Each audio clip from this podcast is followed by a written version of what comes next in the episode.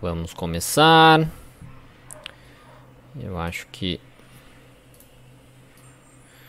já estamos ao vivo. Só conferir. Aqui temos que aguardar um pouquinho. Sempre tem que esperar um pouquinho aqui no YouTube para ver se está certo. tá certo. Áudio está certo também. Então, hoje, olá, bem-vindo. Porque o áudio está sempre estourado aqui no YouTube, né?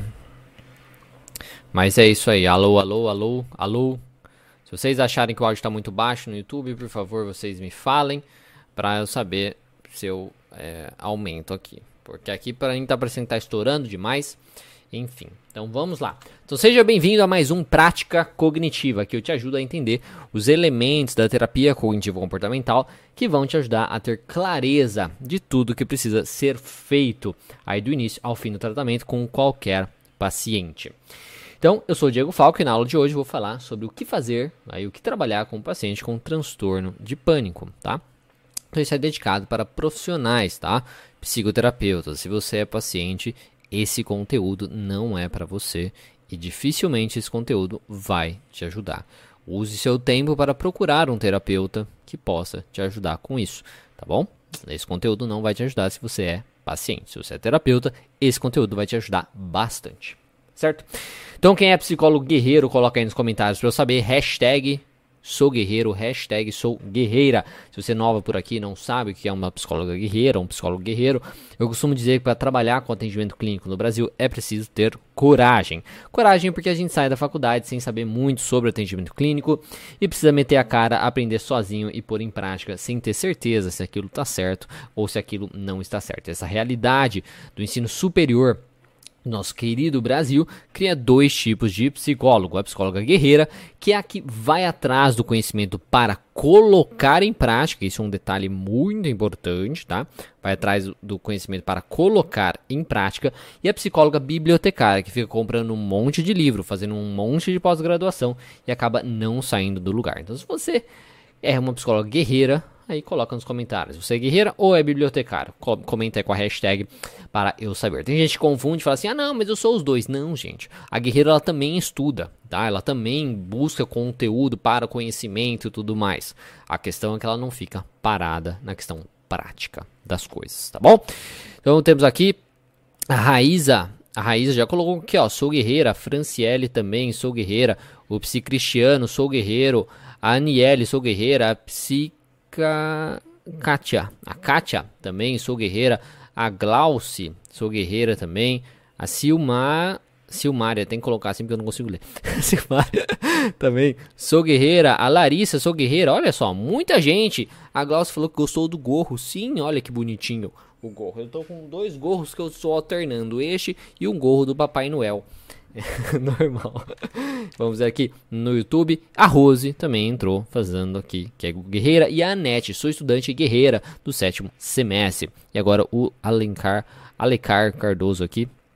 Ale Cardoso também colocou que ele é guerreiro, tá bom? Então é isso aí, muito bacana. Vamos continuar o conteúdo. Vamos começar o conteúdo. A primeira coisa, assim, nessas lives, né, nesses conteúdos, nessas aulas que eu estou fazendo sobre transtornos, a primeira coisa que eu faço é mostrar dentro do DSM-5, dentro ali do que é o manual de diagnóstico, né, que nós utilizamos para diagnosticar os pacientes com transtornos mentais. Então, a primeira coisa é quais são os critérios daquele transtorno. Então, quais são os critérios? O que, que seria o transtorno de pânico para nós psicólogos, para nós psicoterapeutas. Vou até abrir aqui a tela do meu computador aqui para o pessoal do YouTube. Infelizmente no Instagram não tem como fazer isso, mas aí eu vou falando aí vocês ou você vai ver lá no YouTube ou você, você, você ou você simplesmente é, é, escuta o que estou falando. Então esses daqui são os critérios do DSM-5. Do DSM-5 da é, edição revisada, tá bom? No caso. Critério A. Precisa ter esse critério, tá? Ataques de pânico recorrentes e inesperados. Um ataque de pânico é um surto abrupto de medo intenso ou desconforto intenso que atinge um pico em minutos e durante o qual ocorrem quatro ou mais dos seguintes sintomas. Então, para ser considerado um ataque de pânico, precisa ter quatro ou mais dos seguintes sintomas que eu vou citar agora. Primeiro, palpitações, batimentos cardíacos acelerados ou batimentos cardíacos acelerados. Essa aqui é que foi tradução, aí ficou repetido. Taquicardia, né? Palpitação, o batimento cardíaco acelerado. Sudorese, tá? Suando. Trêmulo ou tremedeiras, sensações de falta de ar ou sufocamento, sensação de asfixia, dor ou desconforto no peito, náusea ou desconforto abdominal, sentir-se tonto, instável, é, ou, ou desmaiar, tá? Repetir o tonto também. É porque assim, com o inglês ele tem algumas palavras que em português quando traduz fica a mesma coisa. Aí, enfim, eu esqueci de dar uma olhada para saber se existe algum, algum sinônimo. Calafrios ou sensação de calor, parestesias, que é a sensação de dormência ou formigamento, desrealização, que é a sensação de irrealidade ou despersonalização, que é desprendimento de si mesmo, medo de perder o controle ou enlouquecer e medo de morrer. Então, para ser considerado um ataque de pânico, a gente precisa ter quatro ou mais desses sintomas. Se não tem até é, menos, de quatro desses sintomas, não é considerado um ataque de pânico, tá bom? E ataque de pânico e crise de ansiedade pode ser muito o jeito de falar das pessoas, tá bom? Então a pessoa vai, ah, tive uma crise de ansiedade, muitas vezes ela teve um ataque de pânico, tá? Ou a gente pode ter que pensar que ah, uma crise de ansiedade é, é, um, é, um, é quase um ataque, enfim, aí vai variar da, da definição das pessoas, tá bom? Mas enfim, então a primeira coisa para ser considerado um transtorno de ansiedade precisa existir ataques de pânicos recorrentes e inesperados aí na vida do paciente. E esses sintomas específicos, e também existem alguns sintomas específicos da cultura, por exemplo, zumbido, dor no pescoço, dor de cabeça, gritos ou choro incontrolável. Calma aí que eu esqueci de tirar o. Deixar não perturbe aqui. Choros incontroláveis podem ser observados também, às vezes, num paciente ali com um transtorno de pânico. Mas, só que esses, esses sintomas não devem contar como um dos quatro sintomas obrigatórios, tá? Isso é muito importante. Então, em algumas culturas específicas, podemos encontrar alguns outros sintomas que podem aparecer ali no ataque de pânico, como, por exemplo, zumbido, dor no pescoço, dor de cabeça, gritos ou choro incontroláveis, tá? A gente pode encontrar isso mas eles não são considerados para a gente fechar o diagnóstico, para a gente fechar ali, ah, então eles contam como esses quatro sintomas que tem que existir para ser considerado um ataque de pânico. E o surto abrupto pode ocorrer a partir de um estado calmo ou ansioso, ou seja, o paciente pode estar de boa, tá vivendo a vida, eu, eu posso estar aqui, ah, de boa, assim, de repente, tenho aí um surto e tenho o ataque de pânico. Ou pode ser um momento que eu estou ansioso, em uma situação que eu estou ansioso e aquilo vai aumentando a minha ansiedade a ponto de gerar ali um ataque de pânico. O segundo critério, critério B, é pelo menos um dos ataques foi seguido por um mês ou mais de um ou ambos dos seguintes: preocupação ou preocupação persistente com ataques de pânico adicionais ou suas consequências, por exemplo, perder o controle, ter um ataque cardíaco, ficar louco. Uma mudança também desadaptativa significativa no comportamento relacionado aos ataques, por exemplo, comportamentos projetados para evitar ataques de pânico, como evitar exercícios ou situações desconhecidas. C. A perturbação não é atribuível aos efeitos fisiológicos de uma substância, por exemplo, uma droga, é, uma droga de abuso, um medicamento ou outra condição médica. E D, a perturbação não é melhor explicada por outro transtorno mental. Por exemplo, ataques de pânico não ocorrem apenas em resposta a situações sociais temidas, como no transtorno de ansiedade social, em, em resposta a objetos ou situações fóbicas circunscritas, como fobia específica, em resposta a obsessões, como transtorno obsessivo compulsivo, em resposta a lembranças de eventos traumáticos, como no transtorno de estresse pós-traumático, ou em resposta à separação de figuras de apego, como no transtorno de ansiedade de separação. Então, o critério mais relevante aqui pra gente, tá? Pra gente realmente denominar um transtorno de pânico, porque existem, existe o ataque de pânico, tá? Então, assim, um, um, indivíduo com ansiedade social, ele pode ter ataques de pânico. O indivíduo com fobias específicas podem ter um ataque de pânico. Então, pessoas variadas também, não necessariamente com algum transtorno, podem ter ataques de pânico. O, a questão que vai definir tá, o que é um ataque de pânico simplesmente teve um ataque de pânico, de um transtorno de pânico, é a consequência desse ataque de pânico inicial. Desse primeiro ataque de pânico que a pessoa teve, ou de alguns ataques de pânico que a pessoa teve. Que é justamente o critério B utilizado, tá? Então, pelo menos um dos ataques foi seguido por um mês ou mais de um ou ambos dos seguintes. Então, o indivíduo ele precisa ficar preocupado com ataques de pânico. Oh, meu Deus do céu. Então ele tem medo de ter outros ataques de pânico.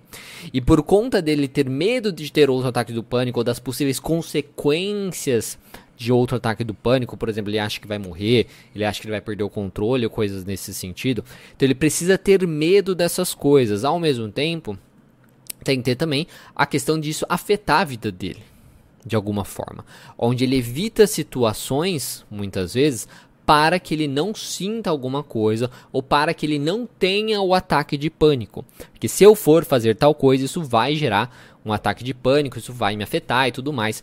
Então eu evito essa situação. Tá? Então esse é o critério mais importante para a gente definir justamente isso. Tá, a Camila até perguntou aqui, ó, como diferenciar uma crise de ansiedade, de pânico.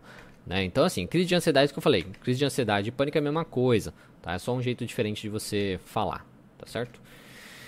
Enfim, então para dizer que é um transtorno de pânico, que antigamente chamava de síndrome de pânico, tá? Então é isso, tá? A pessoa precisa ter a preocupação com aquele primeiro ataque ou outros ataques que ela tem.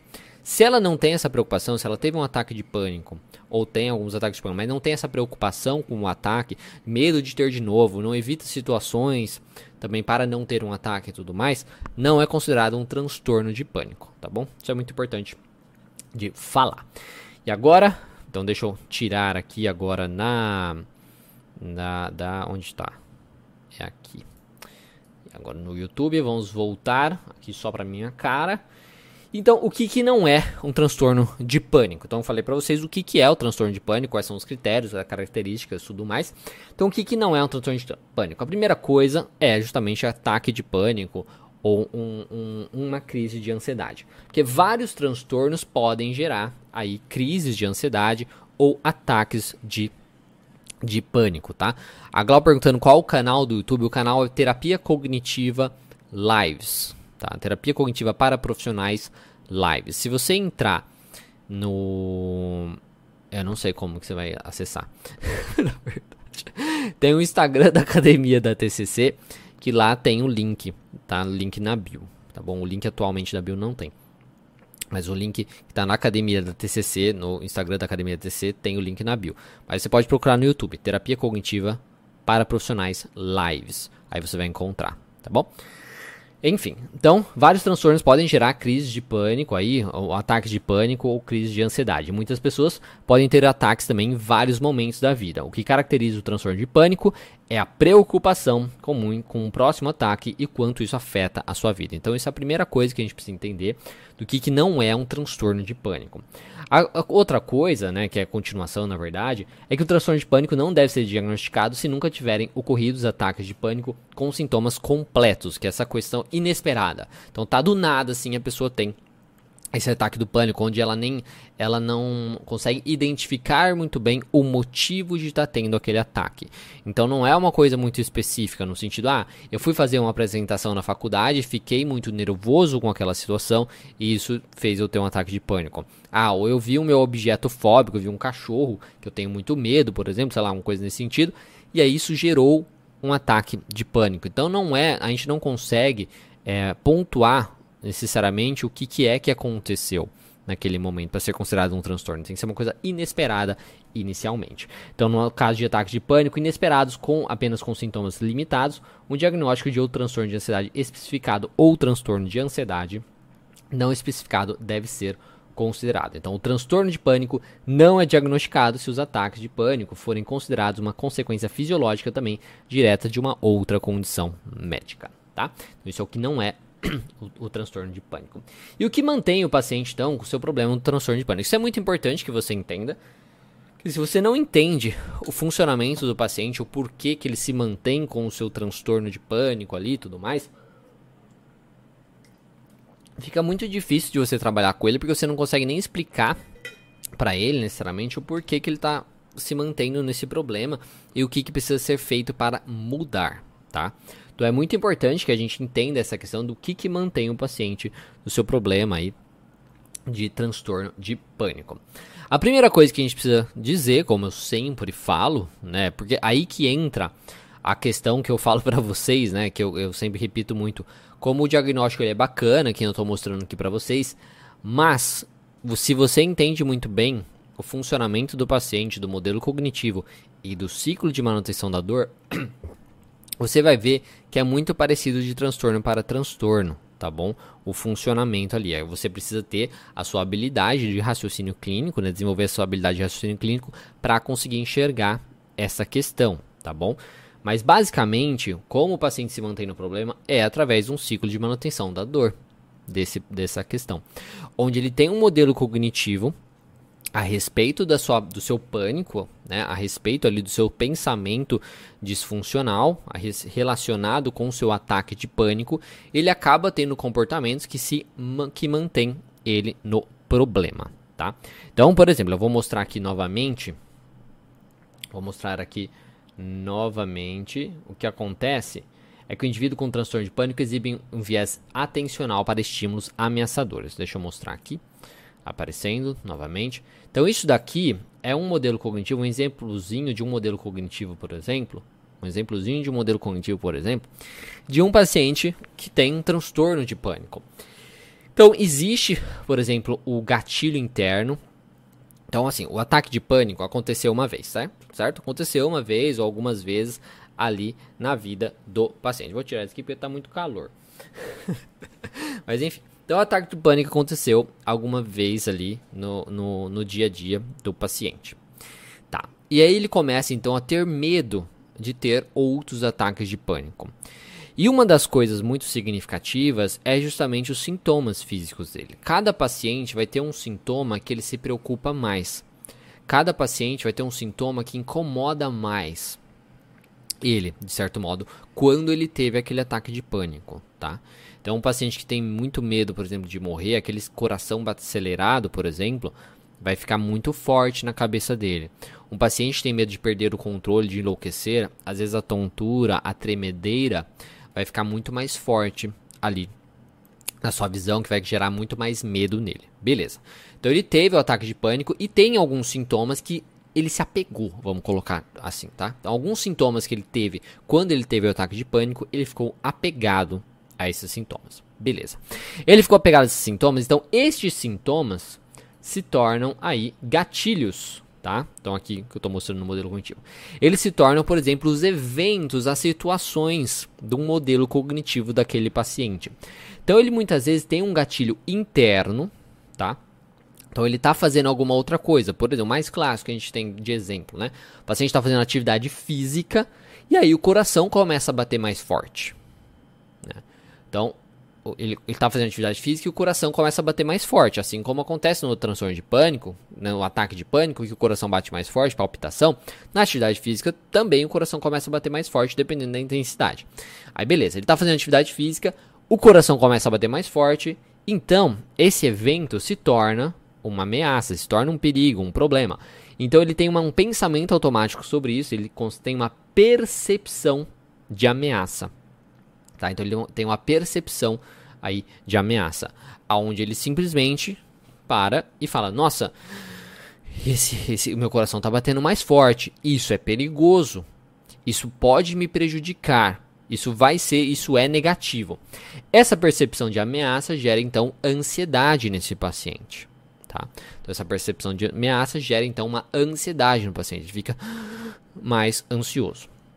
O que acontece é que essa ansiedade gera então sintomas físicos e sintomas cognitivos, ou seja, a ansiedade gera mais sintomas físicos relacionados à ansiedade, que tem também a ver com coração batendo mais forte, por exemplo, também tem a ver com tremedeira, também tem a ver com sudorese, todos os sintomas que a gente pode encontrar no ataque de pânico. Então, ele percebe aquele sintoma como perigoso, isso gera ansiedade, isso gera então ainda mais sintomas. Então reforça os sintomas que ele teme. Tá? Isso é muito importante. Então, sintomas físicos ou sintomas cognitivos, como dificuldade de lembrar das coisas, aquele famoso branco, dificuldade de raciocínio, dificuldade de resolução de problemas naquele momento. E isso tudo reforça ainda mais porque aí ele tem então uma interpretação catastrófica desses sintomas que ele está tendo. Aí entra no que eu chamo né, do ciclo de manutenção da dor. Então você vê, gerou mais ansiedade, que gerou sintomas físicos, e aí isso gerou uma outra interpretação desses sintomas físicos que ele teve, piores. uma interpretação catastrófica desses sintomas. Meu Deus do céu, eu vou morrer. Ah, eu vou perder o controle. Eu não vou dar conta. Isso gera ainda mais ansiedade nesse paciente, que isso gera ainda mais sintomas físicos. Então ele fica preso nisso até que ele tem o ataque de pânico ali e, e enfim, o ataque mais sério, vamos colocar dessa maneira. Então, é assim que o paciente se mantém no seu problema. Aí ah, isso daqui é um modelo cognitivo misturado com o ciclo de manutenção da dor dele. E aí o que acontece então? Para que ele não tenha, que ele não sinta esses sintomas físicos que são ameaçadores, tá? Para que ele não sinta esses sintomas físicos que são ameaçadores para ele, ele começa a evitar então situações que ele pode sentir esses sintomas físicos. Ou ele começa a evitar situações onde às vezes ele teve o ataque de pânico dele. Ou evitar situações onde ele não pode correr. Tá? Onde ele fica em uma situação onde não vai ter ninguém para ajudá-lo caso ele tenha um ataque de pânico. Porque, ai meu Deus, e se eu tiver e não vou, como, não vou conseguir ir para o hospital, ninguém vai estar tá lá para me ajudar, coisas nesse sentido. Então ele começa a evitar situações da vida dele. Ele evitando situações da vida dele, ele nunca mostra para ele mesmo, por exemplo, se ele evita todas as situações que fazem o coração palpitar, né, mais forte, que dá um ataque cardíaco, ele começa então a não testar justamente isso. Ele não testa o seu pensamento de que essa taquicardia é terrível, que essa taquicardia vai matar ele ou coisas nesse sentido. E aí, então, ele se mantém naquele problema, porque aquele sintoma se torna realmente perigosíssimo. Principalmente porque quando ele sente aquele sintoma, isso gera ainda mais ansiedade nele, ele sofre ainda mais com aquele sintoma, tá? Ai, filha da puta. Bati meu dedo aqui no negócio de ferro. Enfim. Tá. Então, aqui no voltando aqui, deixa eu voltar aqui no YouTube. Certo. Então, é assim que o paciente se mantém no seu transtorno de pânico, tá? Então existe esse modelo cognitivo do transtorno de pânico, esse ciclo de manutenção da dor que é o, você vê que eu falo para vocês, é basicamente um modelo cognitivo, é entender o modelo cognitivo, entender o ciclo de manutenção da dor e entender aquele paciente usando sua capacidade de raciocínio clínico. E isso então faz com que ele tenha comportamentos de evitação, muitas vezes, de situações que às vezes ele acha que não vai conseguir correr, de situações que podem gerar o seu sintoma físico que incomoda ele, e de situações que podem. É, é, e também de, do, do sintoma físico em si. Tá? Então é assim que o paciente se mantém com o seu problema aí no transtorno de pânico. E quais são os possíveis prejuízos, né? Aí são bastantes, possíveis prejuízos que o seu paciente com transtorno de pânico pode ter, tá? Então, quais são os prejuízos que o seu paciente com transtorno de pânico pode acabar tendo se ele se mantém né, nesse problema, justamente. Então, o transtorno de pânico está associado a altos níveis de ansiedade, incapacidade social, ocupacional e física, custos econômicos consideráveis e um maior número de consultas médicas entre os transtornos de ansiedade, embora os efeitos sejam mais fortes com a presença de agorofobia. Tá? Então, basicamente, os indivíduos com transtorno de pânico podem frequentemente faltar ao trabalho ou à escola para consultas médicas e de emergência. Então, às vezes, eles faltam ali no trabalho, na faculdade, coisas tipo, para ir para o médico, ou muitas vezes eles evitam também essas situações para não sentir os seus sintomas físicos. E aí tem um prejuízo total né, nessa área acadêmica, nessa área também profissional, profissionalmente falando. Então isso pode levar, no caso, ao desemprego ou ao abandono escolar. Em adultos mais velhos, o comprometimento pode ser visto em tarefas de cuidado ou atividades voluntárias. E o transtorno do pânico está relacionado a menor qualidade de vida relacionada à saúde e maior recebimento de serviços de emergência. Então você vê, é uma coisa, né? É uma coisa assim, bem. É, é, é, que prejudica até mesmo a saúde do indivíduo. Porque, voltando na, no exemplo da, do, da ataque cardíaco se o indivíduo tem medo do coração acelerado, ele para de fazer atividade física. Ele muitas vezes para de se exercitar, que é uma coisa boa para a vida dele. Muitas vezes ele para de usar alguma forma de, de, de, de, de alimento, alguma coisa nesse sentido, que causa também algum estímulo aí de taquicardia, por exemplo, nele, ou que faz ele suar mais. Então, é uma coisa muito é, é, limitante, tá? Causa uma, uma, limitação muito significativa nas áreas aí da vida do paciente, porque ele evita situações que podem fazer é, prejudicar ele né, na cabeça dele. Por exemplo, muitos pacientes, é, até mesmo pouco antes de desenvolver a agorofobia, às vezes evitam ir no mercado, por exemplo. Né? Então, às vezes evitam ir no mercado porque no mercado não vai ter ninguém para ajudar esses pacientes, tá? Essa pessoa, ele precisa ficar, ou ele vai no mercado sempre só acompanhado, ou ele vai no mercado só quando está perto da porta, só fica ali perto do mais, porque vai que ele tem algum ataque, vai que ele tem alguma coisa. Então ele evita situações onde ele pode, na cabeça dele, ter um ataque e não ter ninguém para ajudá-lo, de certo modo. Ao mesmo tempo, como colocado aqui, pode também aumentar o custo, né, o gasto desse paciente com as questões de saúde. Tudo bem que ele pode ir no serviço público, quando a gente está falando aqui do Brasil, né, mas muitos acabam também indo no serviço, é, é, sem ser o serviço público, serviço privado, e isso aumenta um custo significativo aí também, né. E os ataques de pânico com sintomas completos geralmente estão associados a maior morbidade também. Por exemplo, maior utilização de serviços de saúde, mais incapacidade, pior qualidade de vida do que ataques de, de, é, ataques de sintomas limitados. O transtorno de pânico raramente ocorre em ambientes clínicos na ausência de outra psicopatologia. Na população em geral, 80% dos indivíduos com transtorno de pânico tiveram um diagnóstico mental comórbido ao longo da vida. Então, 80% da população em geral 80% dos indivíduos com transtorno de pânico tiveram um diagnóstico mental comórbido ao longo da vida, tá? Então isso é muito comum o indivíduo com transtorno de pânico ter outros transtornos ali associados.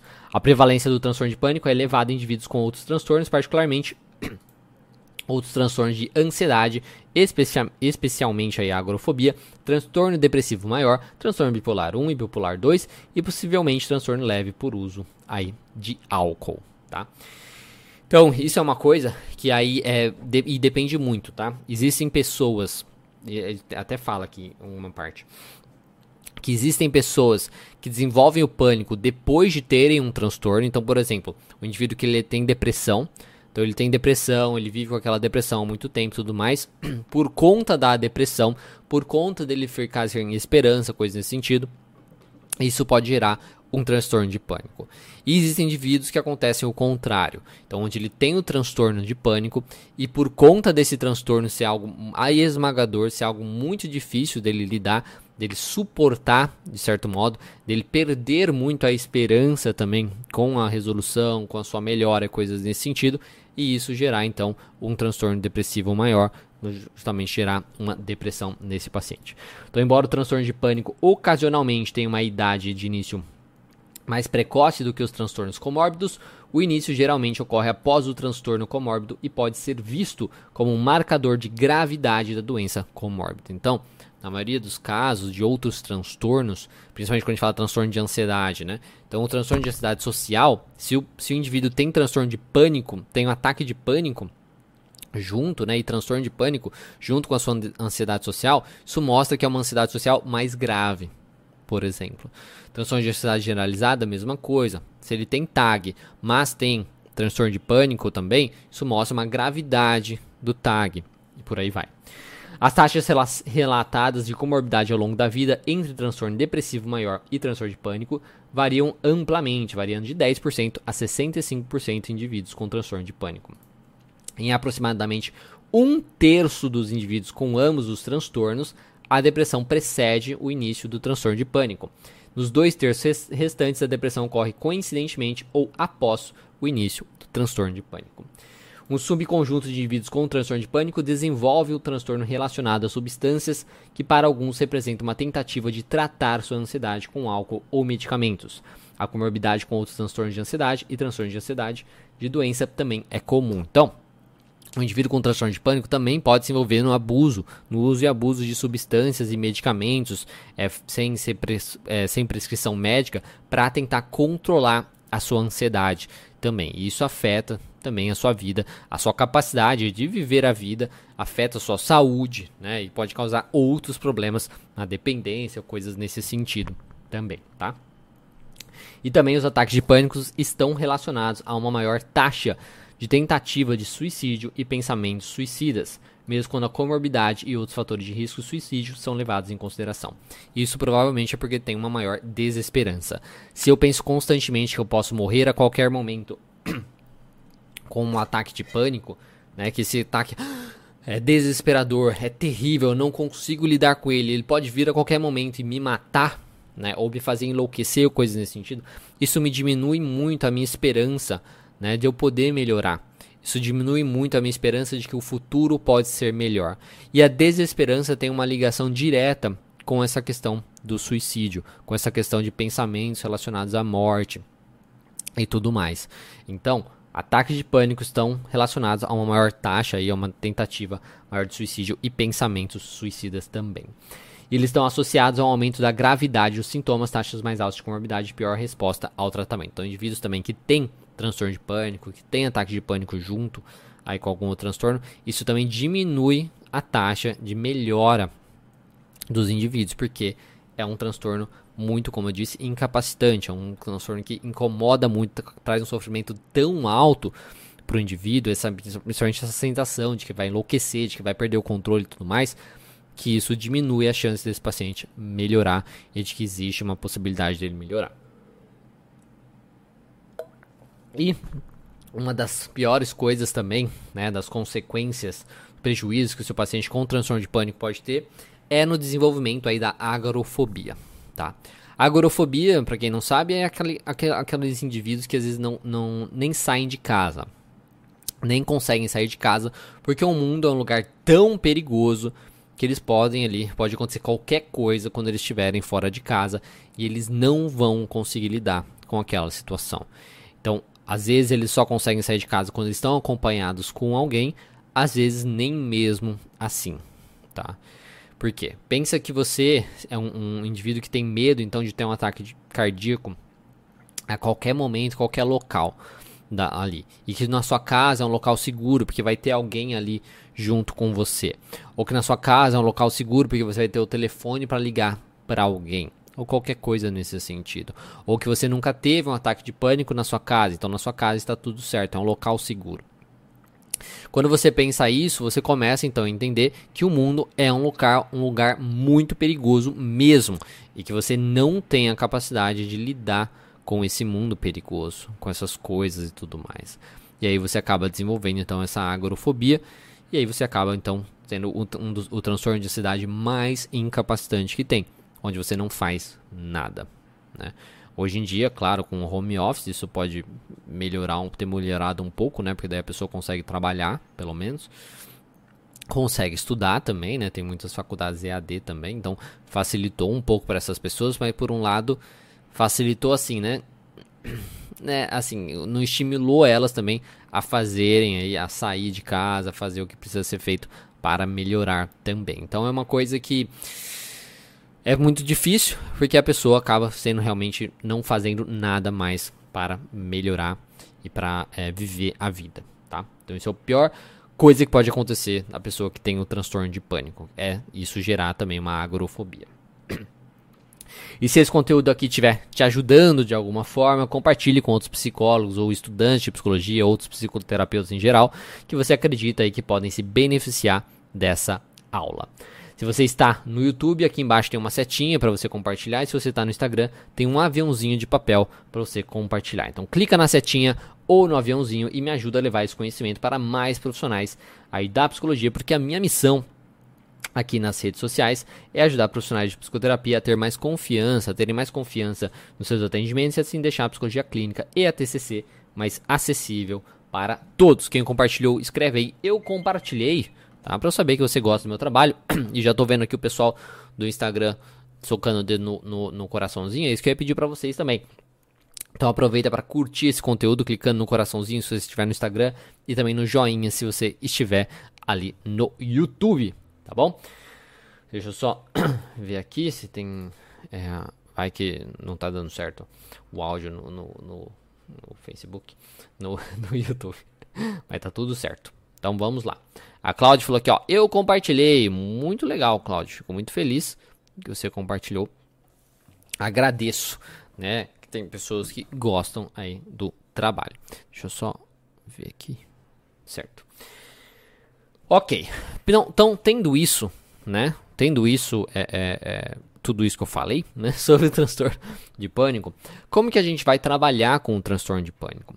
A primeira coisa que a gente tem que entender é a questão das formas erradas, das possíveis formas erradas de trabalhar com esse transtorno de pânico, tá? Então, a primeira coisa, assim, como eu sempre comentei, né, da questão do, do, do diagnóstico tudo mais, do uso do, do modelo cognitivo, dos comportamentos de segurança e tal. Então, assim como eu comentei no, no vídeo da ansiedade social, não listar todas as situações sociais que o sujeito aí evita, todas as situações, todos os eventos, né, que o sujeito evita é um erro. Tá? É o primeiro erro que você pode acabar cometendo, achando que é simplesmente ali o sintoma específico dele que você tem que tratar e você não lista as situações que ele acaba evitando na vida dele. Depois, um outro erro é não identificar os pensamentos disfuncionais relacionados com cada situação. Cada situação que ele evita, cada evento que ele evita da vida dele, por que ele evita? Qual pensamento ele tem a respeito disso que faz ele evitar? Então ele deixa de fazer atividade física por quê? Né? Ele deixa de ir no mercado por quê? Ele deixa de pegar o carro por quê? Tá? Então, todas as situações que ele evitar, é muito importante que seja registrado essas questões então, se você não identifica os pensamentos relacionados com cada situação e quais sintomas também físicos que mais incomodam ele, lembrando que o transtorno de pânico tem muito a ver com os sintomas físicos que a pessoa sente, tá? Com os sintomas físicos, ai meu Deus do céu, meu coração tá batendo mais forte, ai meu Deus do céu, estou suando, enfim, coisas nesse sentido. Se você não lista isso, fica um pouco difícil de trabalhar também. Outra coisa é não identificar os comportamentos de segurança e os pensamentos envolvidos. Por exemplo, ficar em casa. Então eu não vou no mercado, eu fico em casa. Ou eu só vou no mercado quando estou com outra pessoa, certo? Por quê? O que, que você pensa sobre isso? Se você for no mercado sozinho, o que, que pode acontecer? Se você for no mercado acompanhado, o que, que pode acontecer? Tá? Então, isso é muito importante também. E não explicar o funcionamento do transtorno de pânico para estimular a mudança também pode ser um erro significativo. Como eu expliquei aqui para vocês, é importante que a gente explique para o paciente esse funcionamento, como ele se mantém no problema. Porque se você não explica para o paciente como ele se mantém no problema dele, como esse transtorno de pânico está afetando a vida dele e ele faz ele ficar preso nesse ciclo de manutenção da dor, fica difícil dele entender a necessidade de mudar. Porque na cabeça dele, muitas vezes, ele está só se protegendo. Ele está protegendo a vida dele, né? evitando que ele morra, que ele perca o controle, coisas nesse sentido. Outra coisa, outro erro é não motivar o paciente para fazer o que precisa ser feito aí para mudar através das suas metas e objetivos de vida. Então a gente precisa mostrar para o paciente muito bem como as suas metas de vida, como seus objetivos de vida estão relacionados ao seu comportamento de hoje, ao seu esquema de funcionamento de hoje. E o quão distante está isso, tá? Então assim, olha, se você está continuar se comportando desta maneira, você está mais próximo ou você está mais distante dessas metas, desses objetivos de vida? Então a gente precisa mostrar muito bem isso. E às vezes é um erro profissional que não usa essa ferramenta para motivar o paciente a fazer o que precisa ser feito. E outra coisa, um outro erro aí é expor o, o, o paciente em situações de medo sem o devido preparo. Quando a gente fala de transtorno de ansiedade, a exposição ela é essencial para o trabalho aí com o paciente com transtornos de ansiedade em geral, tá? Só que você não vai fazer essa exposição simplesmente, ah, vamos fazer a exposição aí, vamos fazer e pronto. Né? Você vai fazer um preparo para essas exposições, avaliar os pensamentos muito bem do paciente, avaliar os comportamentos de segurança que ele tem. E por aí vai. Então, como que a gente faz para trabalhar, né? Eu já fui falando basicamente aqui, né? Então, a primeira coisa é uma psicoeducação sobre o funcionamento do paciente, entendendo muito bem o modelo cognitivo aí da terapia cognitivo comportamental, que é o básico da TCC, entendendo muito bem o ciclo de manutenção da dor, também para você para que você consiga visualizar o funcionamento do paciente, que você consiga resgatar os dados que você precisa daquele paciente para que você visualize muito bem aquele funcionamento dele, aquele esquema de funcionamento atual dele e que você consiga psicoeducar o paciente a respeito disso, que você consiga transmitir isso. Então, conhecer muito bem o básico da terapia cognitivo comportamental, que é o modelo cognitivo, o ciclo de manutenção da dor, saber fazer a EGD, que é a escuta guiada da demanda, para você ter os dados que você precisa, é muito importante, tá? Para você fazer a psicoeducação ali do funcionamento do paciente.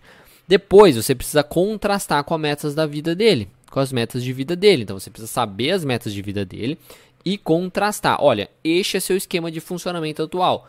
Estas são as suas metas.